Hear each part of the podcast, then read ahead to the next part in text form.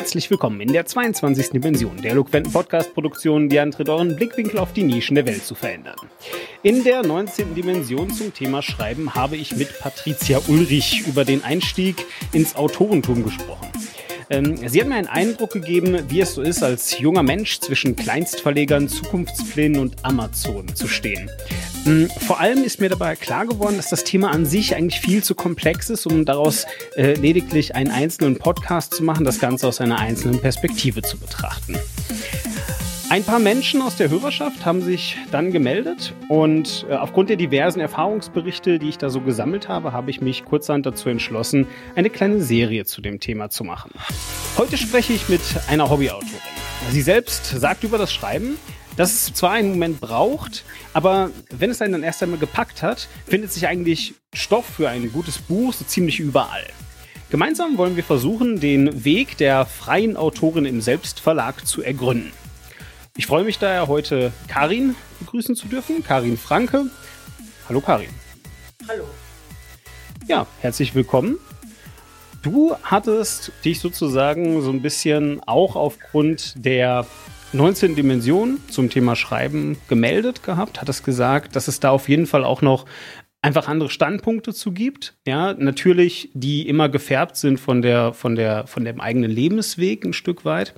Und ich fand das eigentlich ganz interessant. Erst recht, weil du ja auch, glaube ich, so von dir selber sagst, dass du ja eigentlich ähm, dezidiert Hobbyautorin bist, nicht wahr? Ja, äh, erstens habe ich sehr spät angefangen mit dem Schreiben. Und äh, zweitens, äh, man, man kommt äh, als Autor, wenn man nicht gerade ähm, das schreibt, was in Anführungsstrichen absolut in ist, äh, ganz schlecht an einen Verlag. Also bleibt einem meistens auch gar nichts anderes übrig, als äh, Selbstverleger zu sein. Wenn du sagst, dass du erst spät zum Autor geworden bist, zur Autorin geworden bist, was, was heißt spät in dem, in dem Fall? Äh, ich habe einmal so mit 30, 35 würde ich eher sagen, ein Werk verfasst, aber das war eher, äh, dass ich das erste Mal so das Gefühl hatte, ich muss mir meinen Frust von der Seele schreiben. Und dann habe ich aber mindestens wieder zehn Jahre Pause gemacht und danach habe ich eigentlich angefangen, hobbymäßig, äh, wenn mir dann ein Thema eingefallen ist, ach, ach, du könntest einfach mal, nein, angefangen hat eigentlich, dass mein Sohn ein Buch geschrieben hatte und er mir das gab und sagte, guck doch mal drüber, wie findest du das? Und ich habe gesagt, du, da sind einige Stellen, das müsste alles nochmal genau überarbeitet werden und dann haben wir das zusammen überarbeitet. Das kann ich eigentlich besser. Nein, nicht, das kann ich besser, aber ich habe immer unheimlich viel gelesen und dann geht man halt auch von dem Status aus, äh, als Leser und ja. nicht als Mutter. Ja. Und äh, sagt dann, du hör mal da und da und da und da, da hängt es noch, willst du es nicht nochmal überarbeiten? Und dann hat er gesagt, kannst du mir vielleicht dabei helfen?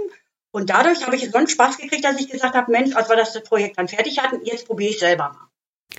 Du hast ja irgendwie gesagt, dass du eben spät dazugekommen bist. Aber oft ist es ja auch so, dass man früh im Leben irgendwie eine Tendenz hat, die dann einfach ruhen lässt aus Gründen und dann einfach später nochmal dazukommt. Vielleicht, wenn man Zeit hat, weil man eben, wie du gerade es beschrieben hast, so ein bisschen, na, also eben ne, diesen inneren Druck verspürt, so irgendwie sich was von der Seele schreiben muss oder äh, ja, oder eben auch teilweise einfach, weil die Muse einen geküsst hat, solche Dinge. Ähm, und dann kommt man halt eben wieder dazu.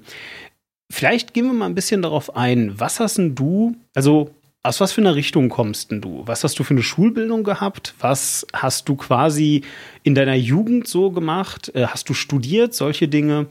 Äh, das würde mich eigentlich mal interessieren. Was ist quasi dein hm, ja, bildungstechnischer Hintergrund?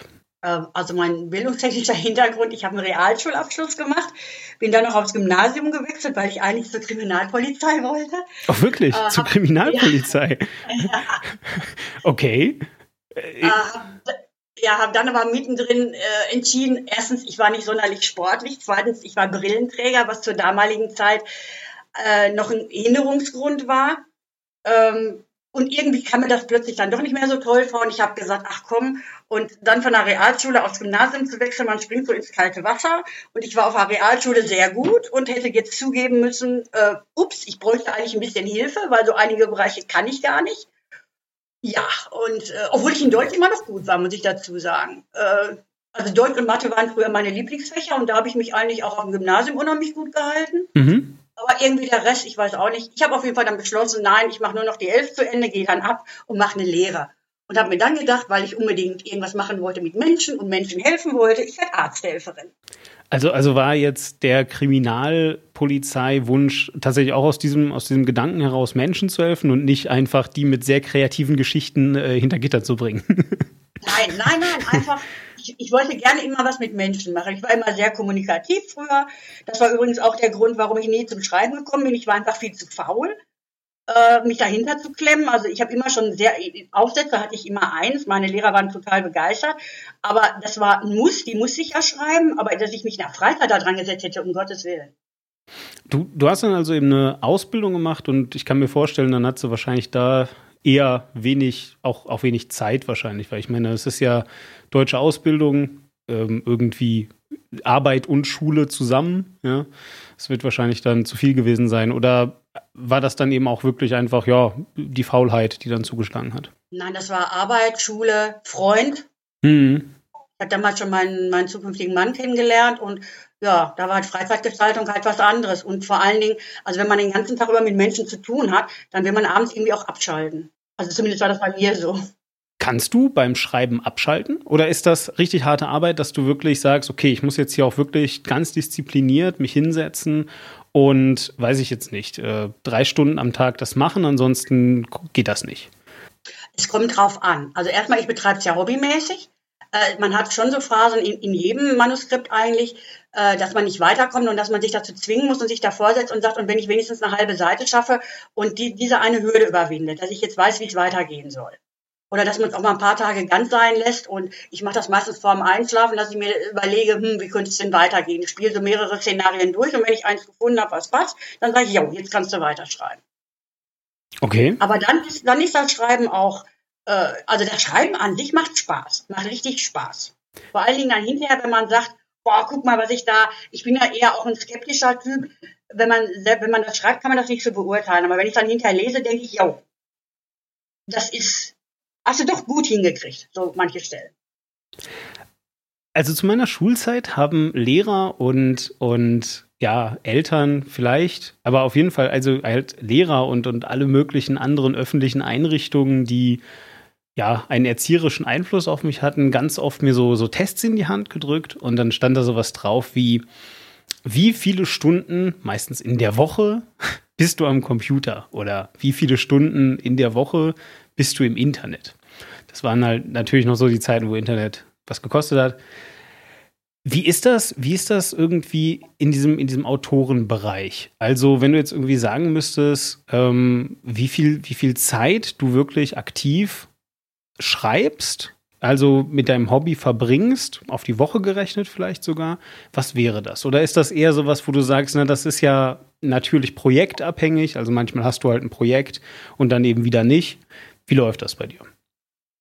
Also erstmal ist es schon projektabhängig. Meistens, wenn ich ein äh, Manuskript beendet habe, äh, dann kommt ja dieses blöde Nachbearbeiten, was nun wirklich überhaupt keinen Spaß macht.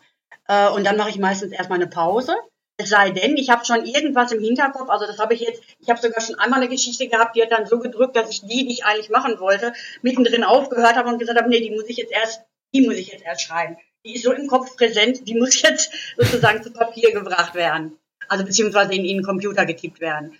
Und wenn mich sowas richtig packt, also dann sitze ich am Wochenende schon mal auch wirklich fünf, sechs Stunden, dass ich, dass ich, äh, also mit Pause dazwischen, mhm. äh, weil ich ja noch auch noch so Pflichten habe, halt mit dem Hund gehen, Essen kochen und so, ähm, jetzt im Sommer Blümchen gießen, dass ich eben nicht ununterbrochen, aber dann sitze ich schon mal äh, richtig lange hintereinander auch dran. Aber fünf, sechs Stunden, das ist ja schon eine, das ist schon eine ganze Menge. Wenn du sagst, irgendwie die Phase nach dem Schreiben ist dann irgendwie die Phase des Nachbearbeitens. Also ich meine, versuch dich auch so ein bisschen vielleicht in die, in die Leute hineinzuversetzen, die jetzt eben nicht schreiben. Äh, für die meisten ist irgendwie 140 Zeichen auf Twitter ein halber Roman und so ein Facebook-Post halt schon große Lyrik. Ja, äh, keine Ahnung. Ich meine, was für eine Nachbearbeitung gibt es da? Du hast irgendwie eine Autokorrektur, also Rechtschreibung wird ja, macht ja Word alles. So, was muss man dann noch machen? Also erstens ist es ja so, äh, man, man schreibt ja eigentlich hintereinander weg. Das heißt, also bei mir ist es zumindest so, ich lese mir jetzt nicht immer wieder das durch, was ich schon geschrieben habe, sondern ich äh, äh setze dann an der Story äh, an, wo ich am Tag vorher aufgehört habe. Das heißt also, wenn ich die jetzt zu Ende gelesen habe, dann muss ich noch mal einmal ganz durchlesen, ob es überhaupt stimmig ist. Oder ob eben irgendwelche äh, Sachen drin sind, dass man sich zum Beispiel mit dem Namen vertan hat, dass man irgendwelche Sachen doppelt oder dreifach drin hat oder irgendwelche Übergänge nicht vernünftig sind. Also man muss es dann schon erst einmal noch mal hintereinander durchlesen und dann schon mal so Kleinigkeiten wenigstens verbessern, dass es ein stimmiger Text ist. Mhm. Und dann äh, gucke ich es eigentlich erstmal nicht an, dann verteile ich das sozusagen an meine Leser und äh, warte erstmal ab, bis die das gelesen haben und was die für eine Meinung dazu haben. Und dann lasse ich es meistens auch nochmal so zwei, drei Monate liegen, weil die Geschichte darf im Kopf nicht mehr präsent sein. Man muss da dran gehen, wirklich wie an, an eine ganz neue Geschichte, damit man überhaupt merkt, ob es wirklich hundertprozentig stimmig ist. Und dann arbeite ich auch das ein, was mir andere Leute gesagt haben. Ich mache mir dann Notizen und äh, beziehungsweise arbeite die erst ein und lese es mir dann im Ganzen durch und habe dann aber immer noch teilweise, dass ich sage, oh nee, also die Stelle geht ja gar nicht. Oder wie hört der sich denn an? Man hat immer noch einiges, was man korrigieren muss. Man sagt dazu, glaube ich, auch mit frischen Augen nochmal an den Text rangehen, nicht? Also ich meine, das ist ja so ein bisschen, man, man wird ja, das ist, glaube ich, auch irgendwie eine Binse, äh, die sogenannte Betriebsblindheit. Ja, das ist ja irgendwie mal dann, wenn man lange genug in einem System oder jetzt halt eben in dem Fall in einem Text drin ist, und man hat einfach lange genug drauf geguckt, dann, dann überliest man Sachen, glaube ich, ja. Das ist ja schon der Fall. Ähm, du hast gesagt, du hast Leser. Das sind dann einfach äh, Freunde von dir. Äh, ja. Und sowas, ja? ja? Hm, okay. Ja. Also das heißt, du hast jetzt, du hast jetzt nicht irgendwie, keine Ahnung, Kontakte zu einem Lektor, der jetzt irgendwie gerade um die Ecke sitzt und das dann macht und sowas in der Art. Nein, ich habe äh, einen Leser dabei, der relativ gut in Rechtschreibung ist, weil ich bis jetzt immer noch nur ein ganz normales Rechtschreibprogramm habe, äh, was ich demnächst aber auch mal ändern möchte. Ich möchte mir also jetzt schon mal was Vernünftiges holen. Ähm, also ich mache im Moment noch Microsoft Word und äh, der, der findet einfach unheimlich viele Fehler nicht. Okay. Und äh, da habe ich also jemanden, der mir dann schon sehr viel, äh, gerade so mit Kommata und so, sich etwas auf den Krieg tut. Ah, ja klar. Und äh, ja, aber man muss dann trotzdem nochmal akribisch, äh, wenn man das alles, also sagen wir mal, wenn man jetzt sagt, der Text ist stimmig, so könnte es sein, da muss man sich trotzdem mindestens noch ein oder zweimal hinsetzen und das ganze Ding nochmal lesen. Das mache ich dann auf dem E-Book, weil komischerweise finde ich da die Fehler am besten. Mhm. Äh, und dann ich bin ja nun auch noch in einer anderen Zeit groß geworden. Wir hatten ja zwischendurch eine Rechtschreibreform. Und obwohl ich auch äh, dadurch, dass ich als Schreibkraft gearbeitet habe, äh, mir einiges aneignen musste. Also gerade mal so beim äh, Zusammenschreiben von Wörtern. Da hat sich ja doch einiges getan. Das heißt also, ich äh, muss immer noch zwischendurch auch im Duden nachgucken, hm, wie wird das jetzt geschrieben? Ist das so richtig? Ich habe mal irgendwann, ich habe mal irgendwann den Fehler gemacht, im Duden das Wort ähm, Grizzlybär nachzugucken. Und Grizzlybär, das ist hier so ein Bär halt in Amerika und den schreibt man eigentlich G-R-I-Z-Z LY, Grizzly halt. Und das haben sie ja mittlerweile eingedeutscht und das ist jetzt irgendwie äh, G-R-I-S-L-I-E, Grizzly. Also, also, ich jetzt auch noch in der anderen Version geschrieben. Ja, das ist ganz, ganz schrecklich. Äh, aber also ich wollte einfach nur sagen, äh, verstehe ich, verstehe ich sehr gut, dass man da nochmal äh, lieber nachschauen möchte. Du hast eingangs jetzt gesagt, dass es dann irgendwie diesen Moment mit Mitte 30, stimmt das, in deinem Leben gab, wo du angefangen hast, aktiv quasi dieses Hobby zu verfolgen?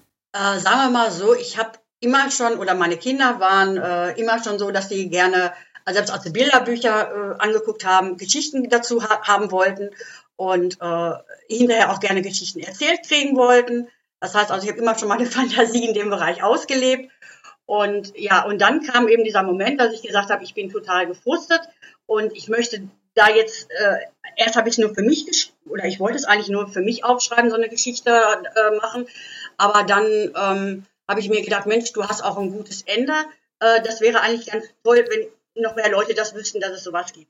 Was ist da passiert? Also, was war für dich der Trigger, dass du gesagt hast, okay, also das ist jetzt wirklich eine ja, Sache, die ich jetzt einmal zu Papier bringen möchte? Ja, wir hatten mit unserem großen Sohn das Problem, dass der hochbegabt war und äh, in der Schule total nicht klar kam, weil er ein Underachiever war, was aber für die Leser, äh, äh für, die Leser, für die Lehrer äh, total unverständlich war, weil die waren auf dem Standpunkt, wenn er doch so intelligent ist, wieso äh, kann er das dann alles? Ja, wieso macht er nicht, ne? Ja, ja. Ja, wieso macht er nicht, wieso schaltet er ab, wieso ist er ständig abwesend? Wieso zeigt sich das dann auch nicht? Oder sagen wir mal, es blitzte manchmal noch auf, aber es zeigte sich definitiv nicht. Er hat also zwei Klassen übersprungen und dann lief er immer super. Und die Lehrer waren ganz begeistert, aber sobald er den Stoff aufgeholt hatte, wieder in seinen alten Schlendrian zurück und äh, ja, und es tat sich nichts mehr. Okay, okay, aber Moment, also, also dass ich das richtig verstehe, das, das ist ja, das ist ja schon ein bisschen, also dein Sohn hat zwei Klassen übersprungen und ja. die Leute haben sich dann so gedacht, ja, das ist aber schon der, der kommt offensichtlich nicht mit. Wie kann das denn passieren? Äh, das, ja, wie soll man das erklären? Ähm, das ist ja auch noch mit ein Grund, warum ich das Buch geschrieben habe, weil auch jeder sagte, hochbegabt, ja, wie zeigt sich das denn? Ja, für uns hat sich das gar nicht großartig gezeigt. Und das mit der Schule war eben so, dass alles Neue saugt er auf. Äh, und das sitzt dann auch sofort. Und diese ewigen Wiederholungen, die halt in einer Klasse normal sind, mhm. bringen ihn in einen Einschlafmodus, sodass er dann leider nicht wieder wach wird, wenn dann was Neues kommt. Ah, okay. Okay, verstehe, ja. Und, und vor allen Dingen auch seine Leistungsbereitschaft wird immer weiter runtergefahren. Er hat dann irgendwann mal ähm, einen Test auch gemacht, äh, wo es hieß, also vom kognitiven her super, aber da sind dann auch so Sachen drin gewesen, äh, wo man, wo man äh, ähm, einfach nur ganz einfach Wiederholungen machen musste. Und da hat er unter Durchschnitt abgeschnitten. Mhm. Und da sagte uns der Therapeut, ja, ähm, oder beziehungsweise der da eben äh, diesen Test mit ihm gemacht hat, ähm, der müsste eigentlich jede, äh, jede zweite Klasse überspringen, damit er eben in der Spur bleibt. Aber das reicht eigentlich auch nicht aus. Also er muss irgendwie sehen, dass er sich anpasst. Weil in Deutschland haben wir ja nichts für ihn. Okay, das ist natürlich eine ziemlich krasse Aussage. Kann ich mir schon vorstellen, dass einem da ziemlich leicht der Kragen platzt. Was hast ja. du, und, und, und dann hast du dich hingesetzt und gedacht, so, ich schreibe ich das alles mal auf, oder?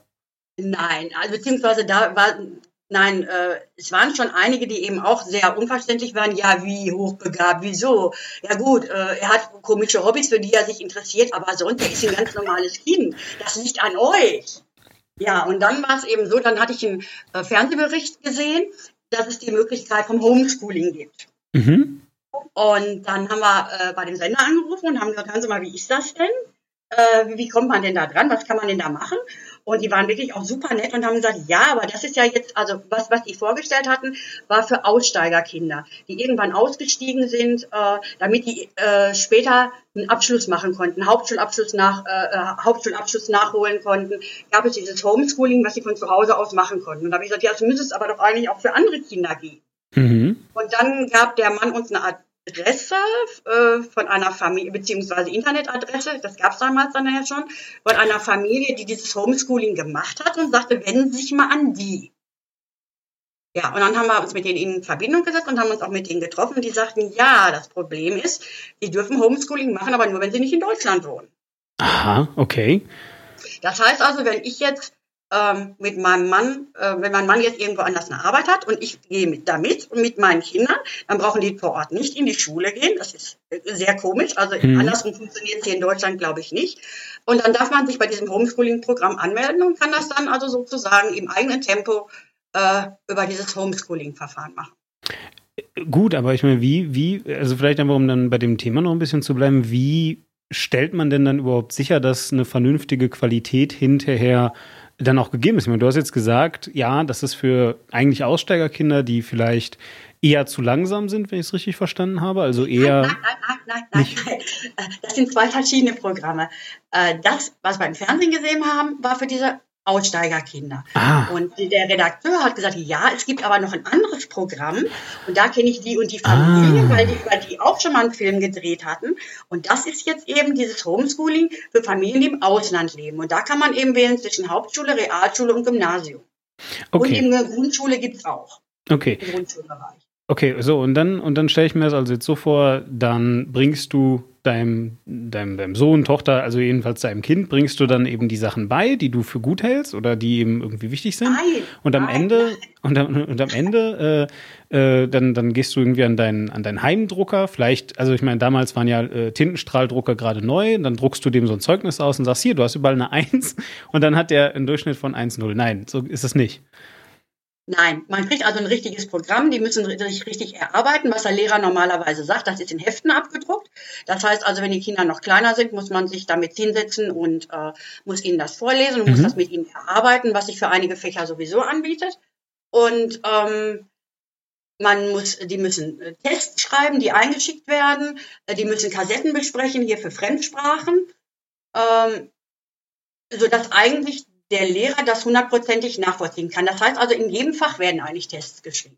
Mhm, verstehe. Mündliche Fächer gibt's ja nicht. Man muss sogar äh, Musikstücke aufnehmen, also am Anfang halt singen und später dann, was haben wir dann gemacht? Ich glaube Blockflöte und die Kinder haben hinterher Keyboard gemacht und dann haben wir, äh, also wie gesagt, wir haben dieses Programm durchgezogen. Also, also dein, dein Sohn hat dann entsprechend danach dann auch irgendwie, also, also man, man macht dann auf jeden Fall noch normale Tests, die werden staatlich geprüft, aber. Ja. Okay. Und ähm, die hat dein Sohn offensichtlich dann bestanden, wenn ich es richtig verstehe. Und der hat dann einfach. Ah, nee, nicht Moment, der Weg, der Weg ist komplizierter. Wir haben so. versucht, eine Ausnahmegenehmigung zu kriegen, dass er das hier in Deutschland machen darf. Die haben wir natürlich nicht gekriegt. Okay, okay. Und mussten dann äh, wirklich, also mein Mann hatte dann zum Glück die Möglichkeit, nach Holland, äh, von, von seiner Firma aus nach Holland zu wechseln. Und wir sind dann sozusagen mitgewechselt. Und ich habe da mit meinen drei Kindern Homeschooling gemacht. Okay, ah, verstehe. Weil es geht ja dann nur mit allen, entweder oder. Mhm, mhm. Ja. Okay, und dann bist du quasi über Nacht erstmal zur Lehrerin geworden, so halb. Also vielleicht nicht über Nacht, ja. aber relativ bald. Ja. Und als wir eben noch auf dieses äh, gewartet haben, äh, dass wir, äh, also dass das jetzt alles klappt mit dem Umziehen, mit dem da arbeiten, mit dem da eine Wohnung finden, ähm, da habe ich eben dieses, dieses Buch angefangen und dann eben auch weitergeschrieben, weil ich auch den Eltern, die selber betroffen sind, auch sagen wollte, hey, ihr habt eine Möglichkeit. Und normalerweise, wenn sich da, wahrscheinlich ist das Buch auch nicht bekannt genug geworden, aber wenn sich da viele genug gefunden hätten, äh, ich weiß nicht, wo das Problem ist. Es wird wirklich überwacht. Es machen nur die Eltern, die es sich leisten können. Es kostet auch Geld. Äh, und man muss wirklich auch die Ergebnisse, man, man kann die ja nicht fälschen. Hm, ja, klar. Also zumindest nicht, wenn, wie gesagt, äh, da ein staatlicher Test hintersteht, ne? Ja, zumindest auch jetzt, sagen wir mal, äh, im Englischen und im Französischen, oder Tobias hatte Latein, aber Oliver hatte Französisch. Ähm, äh, und meine Tochter dann hinterher auch. Ähm, da muss man ja die Kassetten, die, die hören das ja an der Aussprache. Und die, die erleben das ja, ob die Kinder das jetzt können oder nicht. Da sind dann auch Hören-Verstehen-Übungen bei. Und also Ach so, Moment, Moment, Moment. Das, das musst du, glaube ich, noch mal ein bisschen genauer erklären. Ich habe es mir jetzt bisher eigentlich so vorgestellt, so ein bisschen wie, äh, ja, keine Ahnung, so ein, so ein bisschen wie, ich weiß nicht, ob du das kennst. Ähm, in Deutschland gibt es diese Fernuniversität in Hagen. Und ja. das ist da so irgendwie, man kriegt ganz viel Material zugeschickt und das ist eben von denen da gemacht und so, und das macht man alles. Und dann muss man halt, keine Ahnung, am Semesterende oder halt eben zur Prüfungszeit muss man da hinfahren und dann macht man da bei den Prüfungen, also zumindest, zumindest äh, äh, so die, die wichtigen Hauptprüfungen, ja, nach denen man dann fertig ist, sozusagen. Und äh, das findet aber quasi unter kontrollierten Bedingungen statt. Das ist jetzt bei dir im Fall dann nicht gewesen. Nein, äh, aber dafür müssen wesentlich mehr Tests eingeschickt werden. Ich weiß jetzt gar nicht mehr, wie viel das für halb, pro Halbjahr waren. Also je jünger die Kinder sind, ich weiß noch, in der Grundschule war das so, dass meine Tochter äh, jede Woche einen Schreib- und einen Rechentest äh, einschicken musste. Und dann kamen eben die Lesetests dazu, mhm. die auch ungefähr alle zwei Wochen waren, dass sie eben nachverfolgen konnten, ob das wirklich auch alles hundertprozentig funktioniert. Und das waren dann äh, ähm, und, und, das waren dann einfach auf, auf Kassetten aufgenommen, die Tests. Auf Kassetten aufgenommen und die, die Kassetten hat man dann hingeschickt. Mhm. Das heißt, man muss sich das sowieso so vorstellen, man kriegt ein vollständiges Programm. Das heißt also, sagen wir mal, ein Deutschschuljahr umfasst, sagen wir mal, zehn Hefte. Und nach jedem Heft, was man durchgearbeitet hat, muss man eine Arbeit schreiben. Manchmal auch zwei Arbeiten pro Heft, das kam immer darauf an, was gemacht wird. Es wurden Lektüren gel gelesen, ähm, da musste das zu den Lektüren beantwortet werden. Es wurden freie Aufsätze geschrieben. Es ist also, sagen wir mal, vom Aufwand äh, wesentlich mehr als in der normalen Schule. Mhm. Weil der Lehrer ja, ich weiß jetzt nicht, wie es heute läuft. Heute hat man ja mit dem Internet eine ganz andere Vernetzung. Aber damals hatte man ja gar keine andere Möglichkeit, sich auszutauschen. Also über Post zum Beispiel, oder? Äh, ja, ja. ja. Also über Kassette und über schriftliche halt. Genau. Aber nur, dass ich das jetzt, also äh, wirklich richtig auf die, auf die Kette bekomme. Also dieses Programm, von, von dem du jetzt sprichst, das ist halt eben für Deutsche, die im Ausland leben, aber eine deutsche Schulbildung haben wollen. Also das heißt, das Programm wird von deutschen, vom deutschen Lehrerverband oder weiß ich nicht, von, jedenfalls von Deutschen gemacht. Ja? Ja. So. Und die schicken das und so weiter. Aber jetzt hast du gerade irgendwie gesagt, ihr habt dann versucht, das, ähm, das habe ich glaube ich nicht ganz äh, richtig verstanden, ihr, ihr, habt dann versucht, das anerkennen zu lassen, aber die haben dann gesagt, na, es geht jetzt so aber auch nicht so einfach. Das muss jetzt irgendwie, also, nee, wie war das? das habe ich. Nein, äh, wir hatten versucht, ja. erst eine Ausnahmegenehmigung zu bekommen, dass wir in Deutschland wohnen bleiben können Mhm. und dass wir in Deutschland machen dürfen. Ah, okay, Weil verstehe. es dieses Programm ja gab. Und haben dann geschildert und haben gesagt, äh, haben auch den, den, äh, also die Beurteilung des Psychologen beigelegt und haben gesagt, wir haben dieses und jenes Problem. Und äh, dann hieß es nur, ja, mh, geht aber nicht. Ja, ist ein Problem. Aber nicht Ja. unseres, so, ja. Hm, Ja. Verstehe. Und vor allen Dingen das Soziale. Nein, also die Schule ist ja so wichtig für das Soziale. Gut, ähm, also wenn du jetzt sagen müsstest, äh, worum es quasi im ersten Buch geht, was ist, was ist also, was, was beschreibst du in diesem ersten Buch? Du kannst auch gerne mal sagen, wie es heißt, vielleicht. Äh, äh, das habe ich aber unter einem, äh, da- dadurch hatte ich auch dann angefangen, unter einem Pseudonym zu schreiben. Äh, das äh, habe ich unter KJ Weiß geschrieben und heißt Lukas Irrwege eines Hochbegabten. Und da geht es eigentlich darum, um diese Entstehung, wie man als Eltern das gar nicht mitkriegt, dass sein Kind hochbegabt ist, sondern wirklich das als völlig normal ansieht. Und äh, eher sagt, wenn man dann so auf andere trifft, weil wir waren auch in der Spielgruppe, dass man denkt, boah, sind die doof. Ja, also wirklich, wenn man angesprochen wird, äh, ich meine, er hatte, ähm, mit, zwei Jahren konnte er eigentlich perfekt sprechen. Und wenn eine andere Mutter dann kommt und sagt, boah, spricht dein Kind gut, dann habe ich immer gedacht, boah, spricht dein Kind schlecht. Ich habe das nicht als irgendwas Besonderes angesehen. War das dann also quasi auch dein, dein erstes Kind einfach? Ja, weil es mein erstes Kind war Hm. und als das zweite kam und war genauso, fühlte ich mich noch bestätigt, weil ich gedacht habe, auch sind doch die anderen, nicht an deinem einen Kind. Ja. Okay, ich verstehe. So, und, und ja, und, und in dem Buch, du hast jetzt eben gesagt, du wolltest damit auch irgendwie äh, anderen Eltern was geben, also eben auch die Informationen geben. Hast du das dann auch entsprechend, weil also, ich muss jetzt zugeben, so auf, aus meiner Perspektive, du hast das unter einem Synonym geschrieben, auch jetzt, ich meine, äh, der Hauptcharakter, wenn ich es richtig verstanden habe, heißt Lukas, ja?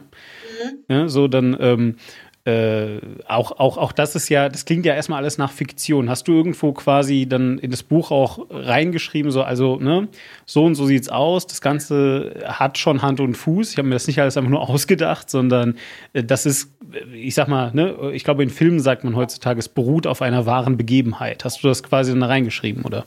Ja, sowas ähnliches habe ich da reingeschrieben. Und ich weiß es nicht, ob ich es jetzt da reingeschrieben habe, aber äh, wie gesagt, der Hauptgrund war, wir waren damals auch in so einer Selbsthilfegruppe, dass alle sagten eigentlich, äh, sie, sie vermissten es, dass es Bücher gibt, wo solche Kinder einfach mal als ganz normal beschrieben werden. Okay, wie werden solche Kinder sonst beschrieben? Ja, als, entweder als kleine Professoren Okay. oder eben, das gerade von Lehrern eben kommt. Also ich sehe da ja aber nichts von, von der angeblichen Hochbegabung. Ach, großartig, ja. Lehrer. Hm. So, du, äh, dieses Buch, äh, vielleicht, äh, da können wir uns jetzt mal ein bisschen dran entlanghangeln. Ich habe immer einen tierischen Respekt vor Büchern, weil Bücher sind lang. Also sie sind wirklich lang, das heißt, die haben irgendwie, also auf jeden Fall schon mal mehr als 100 Seiten. wie, viel, wie viele Seiten hat dein, dein erstes Buch gehabt? Ich glaube 168. Das ist mehr als 100, würde ich sagen. Und, ähm, und, und als du das dann fertig geschrieben hattest, du hast es dann in der Hand gehalten, du hast auch gerade eingangs schon ein bisschen so gesagt, ja, okay, es ist dann schon was Besonderes, das irgendwie in der Hand zu halten und zu sehen, alles klar, ich habe das jetzt irgendwie gemacht, auch durchgezogen und so. Was war dann dein nächster Schritt? Ich habe das jetzt geschrieben, das war es erstmal.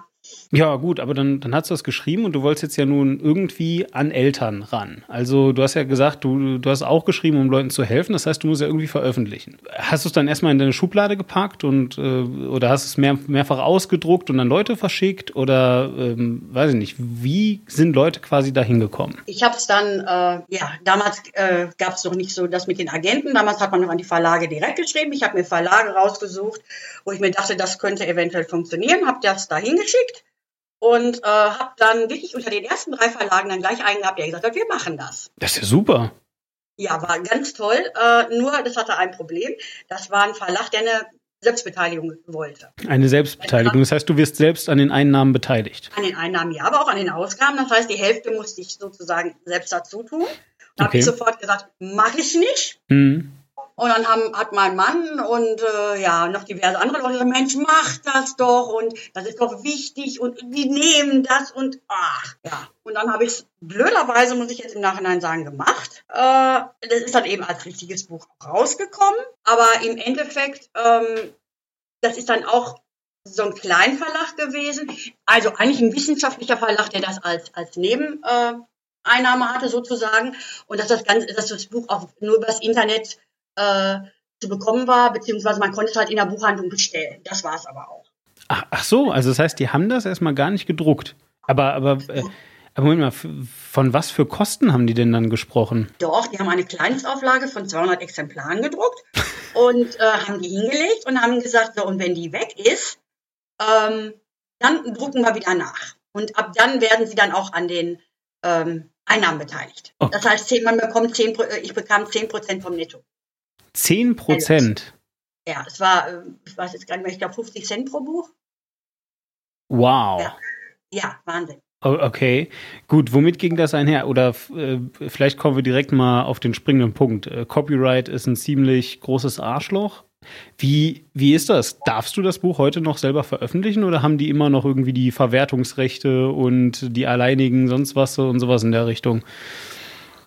Ähm, nein, ich habe mir die Verwertungsrechte dann äh, äh, irgendwann zurückgeholt. Also sagen wir mal, die ersten 200 Exemplare waren wirklich relativ schnell äh, verkauft. Also ich meine, für so. einen, den, den, so keiner kennt, muss ich ganz ehrlich sagen, da war ich selber sehr erstaunt, aber da habe ich ja nichts von gehabt. Ja, okay. Ich habe dann nur den, den Bescheid gekriegt, ich glaube, es war so nach einem Dreivierteljahr, dass sie eine Neuauflage drucken.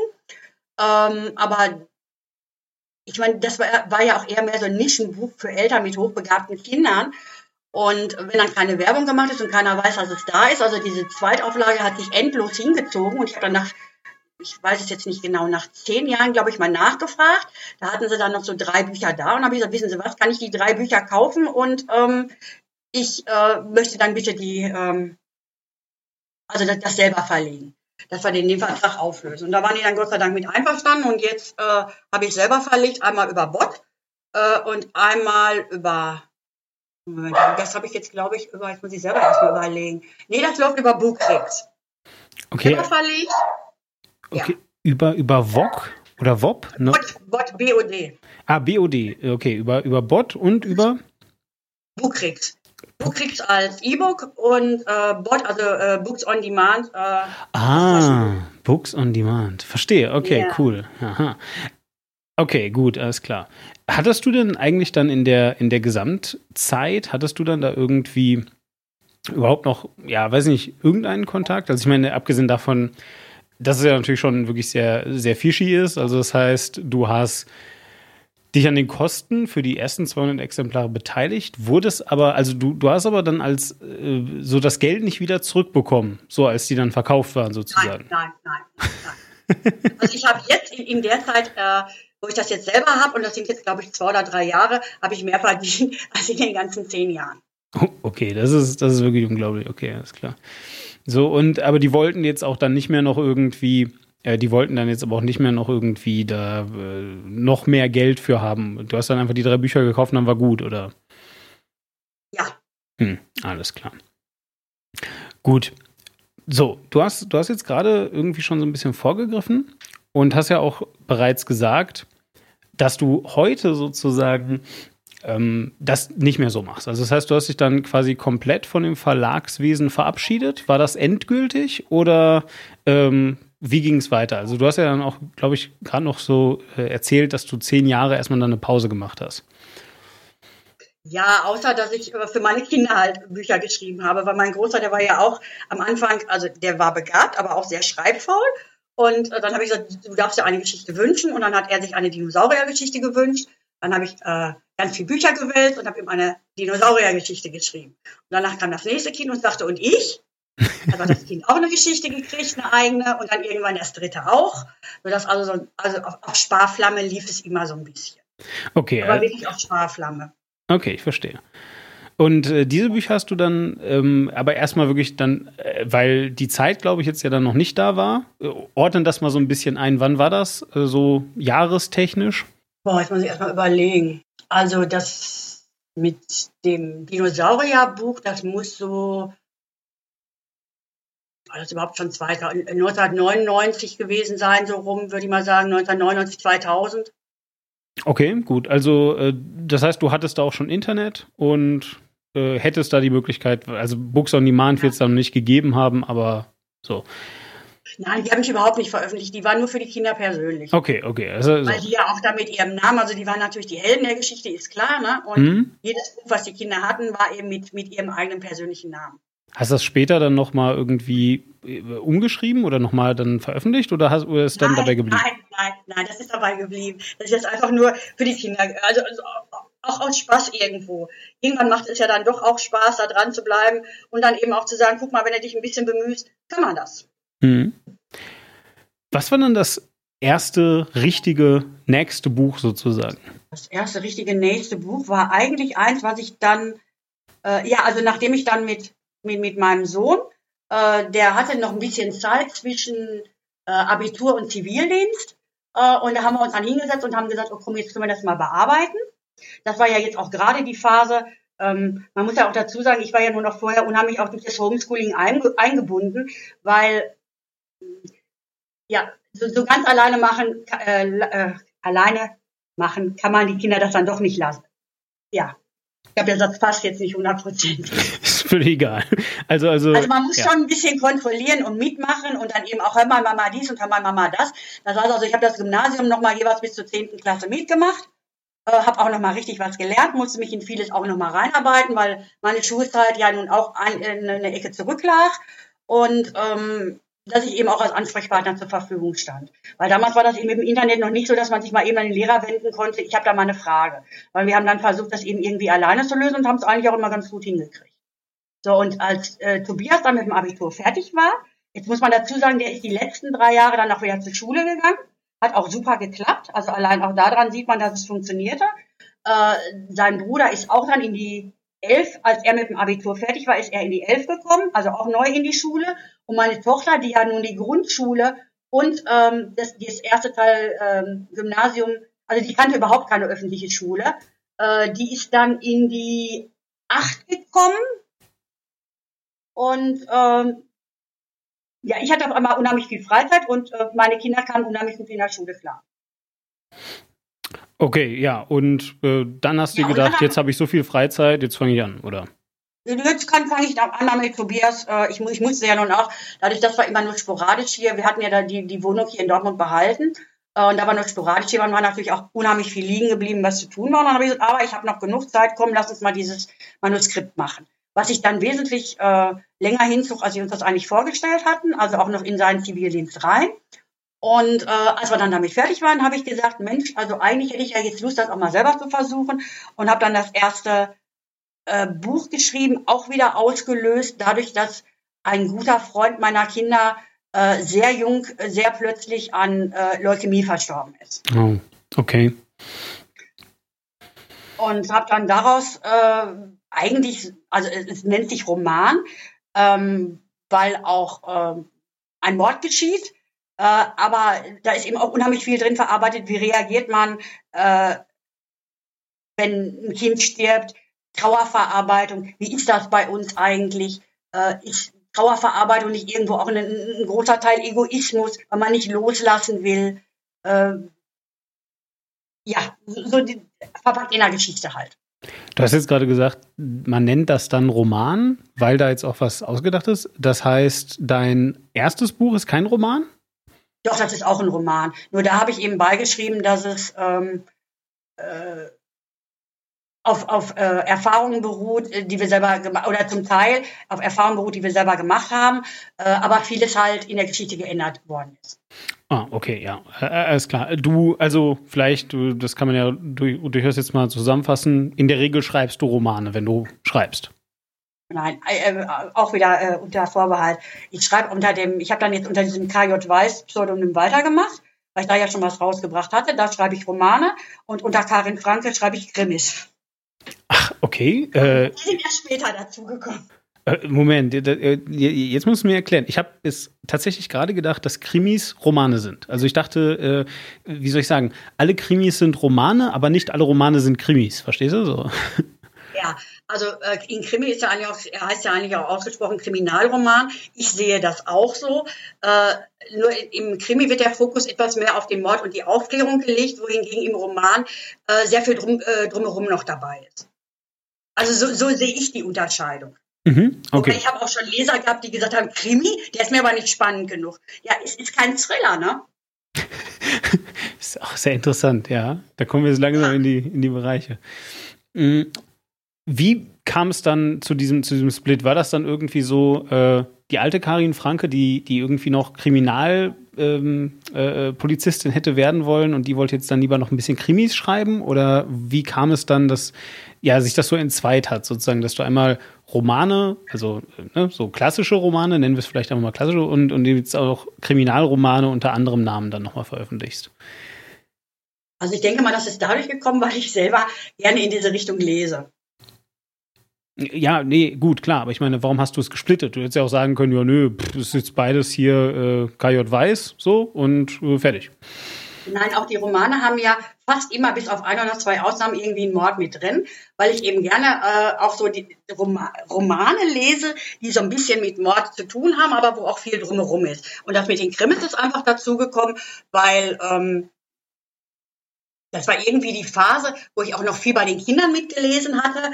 Ähm, da war mir das schon aufgefallen, wenn es so um Geister ging oder auch ähm, äh, dann bei Harry Potter und die Geister, die sahen alle immer aus ähm, wie, wie Menschen nur äh, eben vielleicht durchsichtig. Und da habe ich immer gedacht, ja toll, und was ist, wenn jetzt einer äh, vom Auto überfahren worden ist und der ist zermatscht oder einer ein Krebskranker, der total ähm, abgemagert ist. Ähm, sowas kommt natürlich dann in Filmen oder so nicht vor. Und das habe ich mir dann eben gedacht, hm, man könnte doch eigentlich Geister auch ganz anders schreiben. Und diese Krimiserie ist jetzt auch wieder ein bisschen anders halt, weil da ist eine Pfarrersfrau, die ermittelt und die hat einen Geist zur Seite, der eben den Vorteil hat, dass er hinter die Kulissen gucken kann, sprich ähm, die Leute sieht, wenn sie zu Hause sind und sozusagen ihre Masken haben fallen lassen und sich geben, wie sie wirklich sind. Wenn du sowas schreibst, ähm, ist dann, also, also aus, aus welcher Perspektive schreibst du dann? Ist das dann, äh, du hast jetzt gerade schon gesagt, du hast Geister zum Beispiel, die eben aus dem äh, Off, ein falsches Wort, aber du weißt, was ich meine, eben die äh, ja. äh, hinter die Sachen äh, schauen können. Ja, ähm, äh, ist das dann auch irgendwie der Geist als auktorialer Erzähler oder wie läuft das? Ja, also bei den bei den Krimis jetzt ähm, da ist die Pfarrersfrau, die erzählt in einer Ich-Perspektive und der Geist, der heißt Richie, der erzählt auch in einer Ich-Perspektive und die wechseln sich dann meistens ab. Ah, okay, ja. Das heißt, jeder erzählt aus seiner Sicht und schimpft auch mal über den anderen oder stöhnt.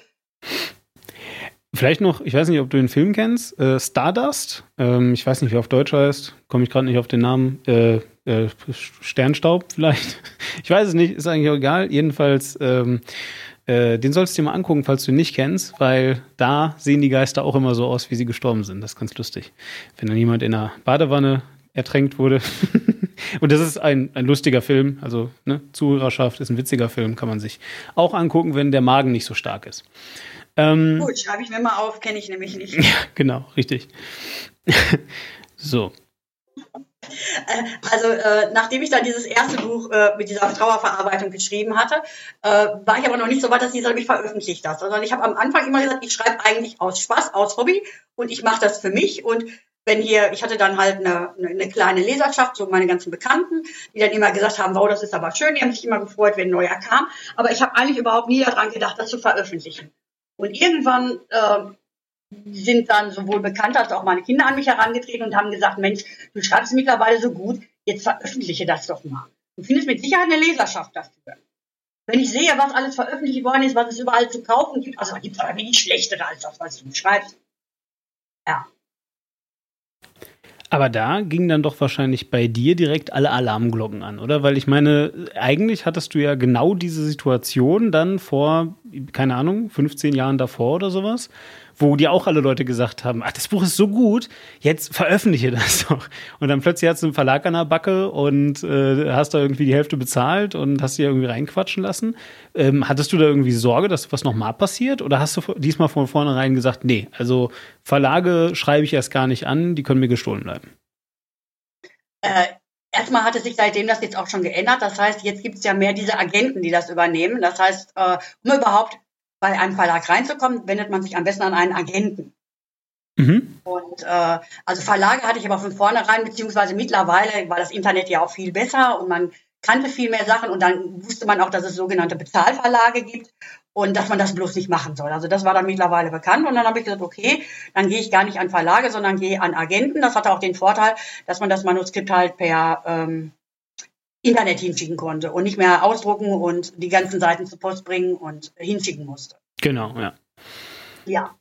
Und dann habe ich das gemacht und einige melden sich dann gar nicht und dann habe ich Absagen über Absagen gekriegt. Und dann ist man natürlich, also erstmal dauert das ja sowieso eine Weile, bis man sagt, bin ich überhaupt bereit, weil äh, was veröffentlichen heißt ja auch sich der Kritik stellen.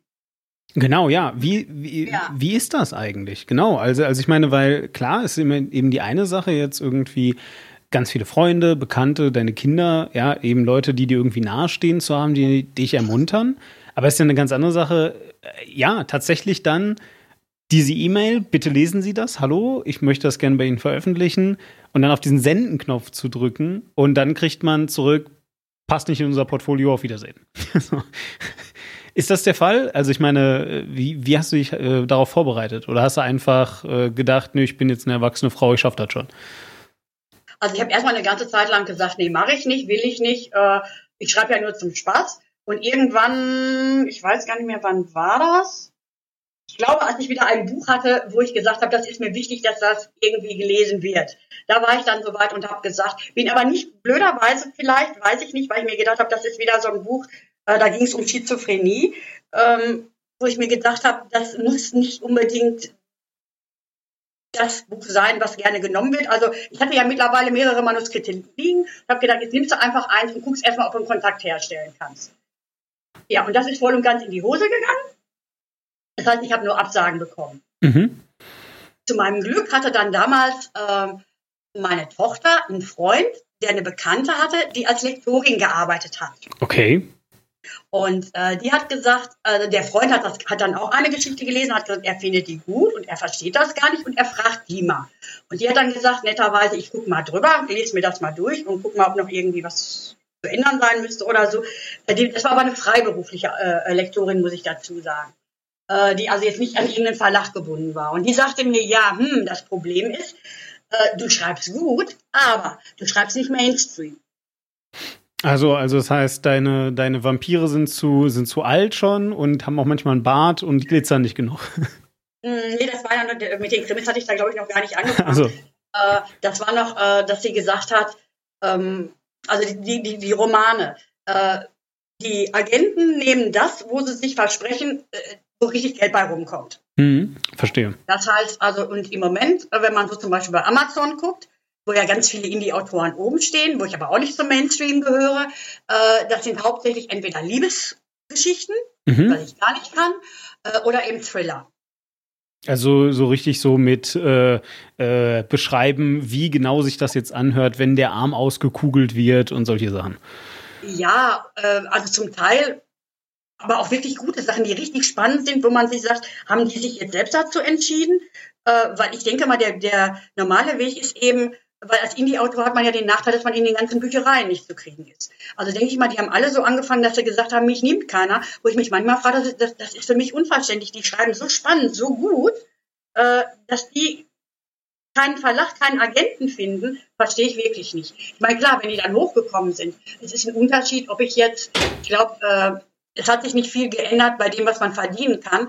Und wenn man jetzt ähm, bei äh, Amazon zum Beispiel veröffentlicht, bekommt man ja nicht nur ähm, 70 Prozent des Nettos, äh, sondern man bekommt ja auch noch pro, die, äh, äh, Amazon hat noch ähm, Kindle Unlimited, nee, ist das Kindle Unlimited? Ich glaube ja, äh, dass man also einen äh, monatlichen Betrag bezahlt und kann da so viel, äh, alle Bücher, die in diesem Programm drin sind, umsonst lesen. Und die, das bekommt man als Autor ja auch noch mitbezahlt.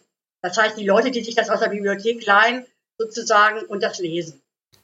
Ähm, du veröffentlichst jetzt also demnach heute nur auch auf Amazon, nicht mehr auf Books on Demand und ähm, dem anderen. Wie, wie ist das andere? Bookrix. Book, Bookrix. Bookrix. Bookrix. Ja, so ein bisschen, ist das einer von den Galliern? Kann ja sein. Ich weiß nicht, das war damals, die, die hatten die besten Konditionen. Nein, ich habe eigentlich über Bookrix angefangen mhm. und äh, Amazon hatte damals noch ähm, irgendwie so eine amerikanische Seite, ich komme aber jetzt nicht drauf, wie die heißt, wo man auch ähm, Bücher veröffentlichen konnte, also Taschenbücher. Und da habe ich damals den Lukas, glaube ich, veröffentlicht. Äh, der ist aber jetzt mittlerweile, nee, nicht den, den nee, der, der Lukas ist, ich, komme schon ganz durcheinander, ich weiß das schon gar nicht mehr. Äh, also wir waren auf jeden Fall erst bei Bukrix. Mhm. Und äh, bis ich dann mal einmal gedacht habe, ich mache mal für ein Buch Werbung und bin dann an einen sehr netten Mann geraten, der gesagt hat, weißt du was, geh doch lieber nach Amazon, weil da hast du eben die Möglichkeit, äh, erstmal ist das überhaupt, ähm, da sind die meisten E-Book-Leser vertreten. die tun am meisten dafür. Und ähm, die haben eben auch dieses mit dem Ausleihen. Das war damals noch relativ neu. Mittlerweile machen, äh, ich glaube, Bukrix hat das auch mit, mit Skobe und noch irgendwem, ich weiß es jetzt nicht genau.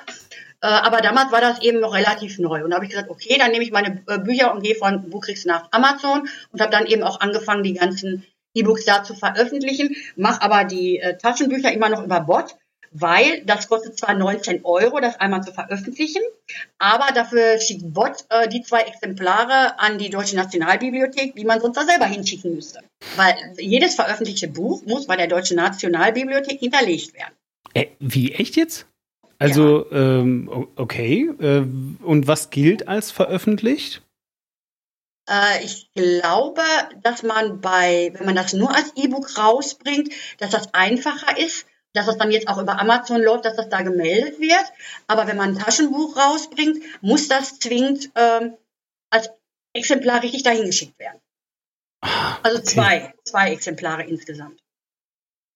Hast du irgendeine Erkenntnis, warum es ausgerechnet zwei sein müssen und nicht drei oder eins? Äh, zwei, weil die, glaube ich, verteilt werden. Das eine kommt, die Deutsche Nationalbibliothek ist ja jetzt auch wieder noch an mehreren Orten vertreten.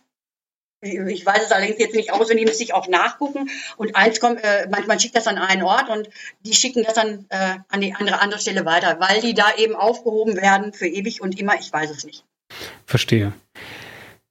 Wie ist das jetzt dann bei dir heute? Hast du dich da, also hast du dich dann mit dieser Entscheidung, eben jetzt über Amazon zu gehen, größeres Publikum, vielleicht eben auch einfach mehr vom, mehr vom Geld, was du da kriegst, beziehungsweise eben auch einfach weniger Aufwand, ja, ähm, hast du dich damit endgültig jetzt gegen Verlage entschieden? Oder würdest du, oder, oder, oder bist du immer noch dabei, dass du sagst, so, wenn, keine Ahnung, ähm, du siehst, ich, ich, ich kenne jetzt deine Verkaufszahlen nicht, wenn du irgendwie siehst, ich habe jetzt hier schon 100 Exemplare von irgendetwas verkauft, ja, dass du dann sagst, jetzt versuche ich es dann nochmal mit dem Buch und schreibe auch direkt dazu, gucken Sie mal, ich habe ja auf Amazon schon was verkauft. Das heißt, es gibt also auch eine Leserschaft, haben Sie nicht Bock. Ist das irgendwie sowas, was du machst oder sagst du jetzt, ach, eigentlich mittlerweile sind mir Verlage egal, es klappt auch so? Äh, das Problem ist, ich hatte es dann noch mal einmal zwischendurch, beziehungsweise äh, ich hatte ein Manuskript, als ich mit den äh, Geisterbüchern angefangen hatte, diesen Geisterkrimis, da hatte ich noch mal eins zu einem kleinen Verlag geschickt, wusste aber nicht, wie klein der war und habe dann gesehen, da hätte ich zwar nichts zuzahlen müssen. Mhm. Aber erstens hätten die sich daraufhin ziemlich beteiligt und bei einem Kleinverlag ist eben immer das Problem, die liefern nicht in die Buchhandlung, das heißt, das Buch liegt dann nicht aus. Ach so. Das heißt, das Einzige, was sich lohnen würde, ist ein Großverlag, der wirklich so und so viele tausend Bücher druckt und sämtliche äh, Buchhandlungen damit bestückt, sodass wirklich jemand, der in die Buchhandlung geht und sagt, ach, was möchte ich denn mal lesen, das auch vor sich sieht. Hast du irgendeine Erkenntnis dazu, wie das funktioniert, also wie das läuft. Ähm, wie, wie bestücken denn Buchverlage Buchhandlungen? Also vielleicht andersrum. Ich habe mir bis heute ehrlich gesagt eher vorgestellt, eine Buchhandlung ein Buchhändler, das sind die Leute, die die Verlage im Auge behalten, die also dann schauen, was sind Neuerscheinungen, die dann auch ein, äh, ich meine, das ist ja auch ein Ausbildungsberuf, soweit ich weiß, die also dann auch irgendwie so ein bisschen Ahnung vom Stoff haben, Ahnung davon, was vielleicht geht oder was eben nicht so gut geht und die dann aufgrund dessen Sachen bestellen, das kaufen und weiß ich nicht, vielleicht dann sicherlich eine besondere Kondition mit dem Verlag haben, dass sie dann irgendwie sagen, ja, wenn sich das jetzt in keine Ahnung, einem halben Jahr nicht verkauft, geben wir es wieder zurück und ihr erstattet uns den Kaufpreis oder so, keine Ahnung, sowas in der Art. Äh, aber so wie du das erzählst, klingt das jetzt eher so, als, als wäre es genau umgekehrt, als würden eben die Verlage Bücher in die Buchhandlung pushen. Äh, ich glaube, also ich weiß es nicht hundertprozentig, aber ich denke mal, dass ein Kleinstverlag gar nicht in der Lage ist, so eine hohe Auflage zu drucken, weil die müssen ja mit den, die, die gehen ja dann sozusagen in Vorleistung mit den ganzen Kosten. Ja, verstehe. Und ich glaube, dass da nur die großen Verlage überhaupt in der Lage sind. Sonst weiß ich nicht. Vielleicht äh, mal einen Podcast machen mit, äh, äh mit dem Buchhändler, dass man mal weiß, wie das funktioniert. Das wäre eine sehr gute Idee, ja? Demnächst ja. auf diesem Kanal Buchhändler. Wenn ihr Buchhändler seid, ähm, dann meldet euch auf jeden Fall mal. Mich würde das wirklich sehr interessieren, wie das aussieht. Ähm, gut. Vielleicht kommen wir als letztes noch mal so ein bisschen zum, zu dem Thema. Du hast ja auch schon eingangs, oder ich habe eben auch schon eingangs gesagt, du bist Hobbyist. Du machst das, weil du Spaß daran hast. Und natürlich ist es auch immer so ein bisschen, so ein bisschen gemein, so ein bisschen eine Fangfrage, dich dann nochmal zu fragen, willst du nicht wirklich jetzt zu Verlagen gehen und so weiter? Weil ich meine, ich stelle mir auch vor, klar, es ist schön gelesen zu werden, aber es klingt ja schon so, als machst du es eben auch wirklich, weil, weil du einfach Freude daran hast, ja? Hm. Wie ist das? Wann ist man eigentlich in deinen Augen, in deinen persönlichen, also nach deiner persönlichen Auffassung, wann ist man ein Autor? Weil ich meine, da draußen, du hast schon gesagt, wir haben heute Internet, heute ist ja irgendwie jeder ein Autor, der es schafft, drei gerade Sätze zu schreiben. Also, wann ist man ein Autor? Wer sollte Autor werden? Darf jeder Autor werden? Und vor allem, ähm, wann sollte man sich Illusionen machen, dass man das vielleicht zu seinem Beruf machen sollte? Ja, also erstmal, äh, ich muss mir ja dann auch, wenn man halt Werbung machen will, muss man sich ja auch eine Internetseite machen. Das heißt, mein Mann hat mir dann auch eine Internetseite gestaltet. Da steht natürlich auch Autor, Autorin und auf meiner Facebook-Seite steht auch Autorin, weil äh, Hobbyautorin hört sich dann immer blöd an. Vor allen Dingen denken die Leute dann, äh, naja, Hobby hat irgendwie so einen, so einen schlechten Beigeschmack. Ja, das ist wie Amateur, ne? Die meisten, also die Leute, genau. die Leute wollen immer Profi sein, ja? So, ja, ich bin Profi-Podcaster. Ich verdiene keinen Cent, aber ich bin Profi-Podcaster. Ja. Und von da kann man da sehr schlecht eine Abgrenzung sagen. Also ich bezeichne mich als Hobbyautor, weil ich sage, ich kann nicht davon leben. Also ich würde mich als Autorin bezeichnen, wenn ich wirklich so viel verdienen würde, dass ich sagen könnte, ja, das ist ein Gehalt, mit dem ich klarkäme. Mhm. Ist vielleicht überzogen, andere sehen das wahrscheinlich ganz anders. Gut, aber ich meine, ähm, was sagst du jetzt? Also ich meine, du kannst das sicherlich mittlerweile äh, auch über die Jahre und rückblickend auf, auf, dein, auf deine Erfahrungen und so, du kannst halt das alles irgendwie einschätzen. Keine Ahnung, stell dir vor, du bist jetzt gerade 17 und du schreibst ein Buch und das, dann kommt ein Verlag und der Verlag ist vielleicht eben äh, wirklich sehr begeistert und der Verlag gibt dir dann 1500 Euro. Kannst du dann davon leben? Ja, eigentlich nicht, nein.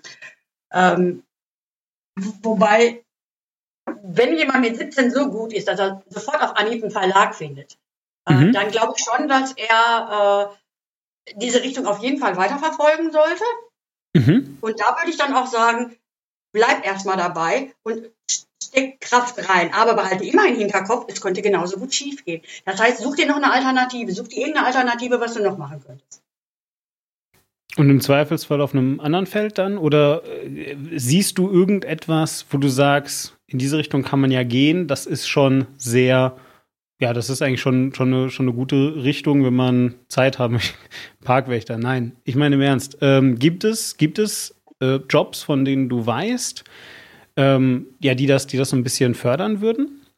Also, wo du eben sagst, so ja, das ist ja artverwandt, du schreibst vielleicht keine Bücher, aber es geht zumindest schon mal irgendwie in eine Richtung, dass du, dass du da ja eh dich mit der Materie schon beschäftigst. Gibt es sowas überhaupt in Deutschland? Glaube ich ehrlich gesagt eher nicht. Ich meine, ich hätte jetzt beinahe gesagt, Journalismus studieren, aber äh, ich muss ganz ehrlich sagen, äh, das ist ein ganz anderer Schreibstil und eine ganz andere Art zu schreiben. Das Problem ist, wenn man jetzt zum Beispiel Germanistik studiert. Mhm. Ja, äh, zum Beispiel, genau, Germanistik. Ja, was hat man dann für eine Chance? Was hat man für eine Berufschance? Hm. Ah, okay, du meinst. Wenn man nicht gerade auf Lehrer ja. geht, wenn man nicht gerade auf Lehramt geht. Ja. Du meinst also, wenn schon zweites Standbein, dann soll das auch was sein, wo man drauf stehen kann, ja. Okay, ich verstehe. Weil auch wenn man sich so die, die ganzen Biografien anguckt, also ich sehe ganz wenige oder ich weiß gar nicht, ob ich überhaupt jemanden kenne, äh, der von vornherein Autor war und vorher nichts anderes gemacht hat. Der nicht irgendwie in Anführungsstrichen einen anderen Beruf hatte. Verstehe. Wie ist das bei dir heute? Was hält dich eigentlich noch dabei, dieses Hobby zu, zu, zu machen, so wie du es beschrieben hast, ist das ja auch eher was, was wirklich eher mit den Jahren immer weiter zugenommen hat, anstelle von abnehmen. Also es ist ja eben scheinbar genau umgekehrt. Normalerweise kennt man das, man ist am Anfang Feuer und Flamme für etwas und dann wird es immer weniger und noch weniger und noch weniger. Bei dir scheint es so aus der Beschreibung, aus dem, was du jetzt irgendwie erzählt hast, ja eher genau umgekehrt zu sein. Woraus äh, ziehst du das? Was, was ist für dich das Ding beim Schreiben? Ja, also erstmal ist natürlich äh, der Punkt, dass man einfach mehr Zeit hat. Kinder sind groß, sind alle, sind fast alle bis auf, also bis auf eine sind, sind die jetzt aus dem Haus. Das heißt, der Haushalt hat sich verkleinert. Äh, dadurch bleibt Zeit, die man früher in andere Dinge gesteckt hat, bleibt jetzt wirklich über. über. Und ich denke mal, warum machen andere Leute, manche Leute, die äh, spielen Spiele im Internet, manche Leute äh, machen gerne Musik, andere Leute schreiben gerne. Ich, ich sehe das als ganz normales Hobby. Und du wirst es auch weitermachen? Äh, solange wie ich noch Ideen und Geschichten habe, ja. Hast du gerade Ideen? Also schreibst du gerade aktiv an etwas? Äh, nein, im Moment äh, kontrolliere ich gerade wieder ein Buch, nachdem ich gerade eins, äh, jetzt, das, das ist eine, ich hatte jetzt, dadurch, dass ich eben relativ früh angefangen habe zu schreiben und nie was veröffentlicht habe, habe ich eben noch einige Geschichten liegen, die ich dann nochmal durchgehen musste, wo ich nochmal verbessern musste und die ich jetzt einfach jetzt veröffentlichungsfertig mache. Und eine habe ich jetzt gerade rausgebracht. Äh, da ist das Thema allerdings so äh, extrem, dass ich gesagt habe, äh, die bring, das Buch bringe ich für 0 Euro, also kostenlos raus, weil ich einfach möchte, dass dieses Thema bekannter wird. Okay. Äh, ich der Meinung bin, es haben viel zu wenig Leute äh, davon jemals in ihrem Leben gehört. Okay, äh, worum geht es in dem Buch? Äh, um Missbrauch unter Kindern. Oh, okay. Und äh, das war, bis ich dieses Thema gehört habe, oder beziehungsweise bis ich davon erfuhr, wusste ich wirklich gar nicht, dass es das, dass sowas existiert. Dass Kinder sich an anderen Kindern vergreifen. Ach, Missbrauch unter Kindern. Ich habe ich hab jetzt tatsächlich irgendwie in meinem Kopf, also mein Kopf hat daraus Missbrauch von Kindern gemacht. Äh, Missbrauch unter Kindern. Kinder missbrauchen Kinder. Ja. Okay. Hast du eine grobe Idee, wann, wann, das, wann das erscheinen wird? Äh, das ist schon raus, vor 14 Tagen, glaube ich, ungefähr. Und das, nur als E-Book. Und das heißt wie? Äh, Opferleib. Opferleib. Ist auch wieder ein KJ Weiß natürlich. Ist wieder ein Roman, ja. wenn jetzt irgendjemand, wenn jetzt irgendjemand diesen Podcast hört und sagt, eigentlich eigentlich finde ich das ziemlich sympathisch. Ich würde total gerne, ähm, ich weiß nicht, hätte total gerne wenigstens mal ein paar Leute, mit denen ich mich kurz schließen könnte. Ich will selber, keine Ahnung, ich, ich bin ausgelastet in meinem Job. Ähm, ich hätte einfach gerne mal Kontakt zu anderen Leuten, die auch schreiben. Vielleicht ja sogar, die ihm sagen, äh, guck mal, ähm, ich schreibe, magst du das mal lesen? Oder kannst du mir Leute nennen, die immer mal gerne was lesen wollen oder sowas? Stündest du da zur Verfügung? Dürften sich Leute bei dir melden? Ja, sicher, kein Problem. Wo machen die denn das am besten? Ja, wenn ich jetzt die Internetadresse wieder auswendig wüsste, das wäre natürlich, ne, äh, äh, müsste ich dann mal, die, die, kann man die nachreichen? Ja, ja klar, ne? reichen wir nach, schreiben wir drunter, ist kein Thema. Alles gut. gut. Äh, was aber auch noch ein guter Ansprechpartner ist, also ich bin da jetzt auch reingegangen, äh, es gibt mehrere Plattformen, äh, wo man sich auch als Autor unter Buchbegeisterten bewegen kann. Eine davon ist zum Beispiel Lovely Books. Und ähm, das heißt, da kann man auch Leserunden machen zu seinen eigenen Büchern äh, und mit den Lesern sich dann darüber austauschen, weil es ist ja immer mal ganz gut, äh, auch zu sehen und zu hören, was andere davon denken und wie die das finden und äh, ob die Verbesserungsvorschläge haben, Kritik anzubringen haben. Äh, und da ist zum Beispiel auch ein Forum äh, extra für Autoren, wo sich die Autoren alleine untereinander austauschen können. Verstehe. Ja, dann würde ich sagen, vielen herzlichen Dank, Karin für deine Zeit. Und vielen Dank euch allen für die Aufmerksamkeit. Bis zum nächsten Mal. Tschüss.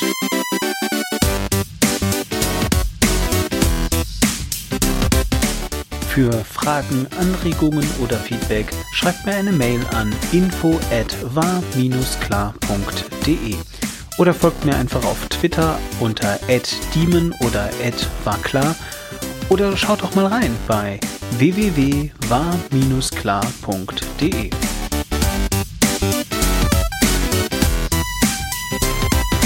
Die Dimension ist eine Warklar Media Empire Produktion aus dem Jahre 2017.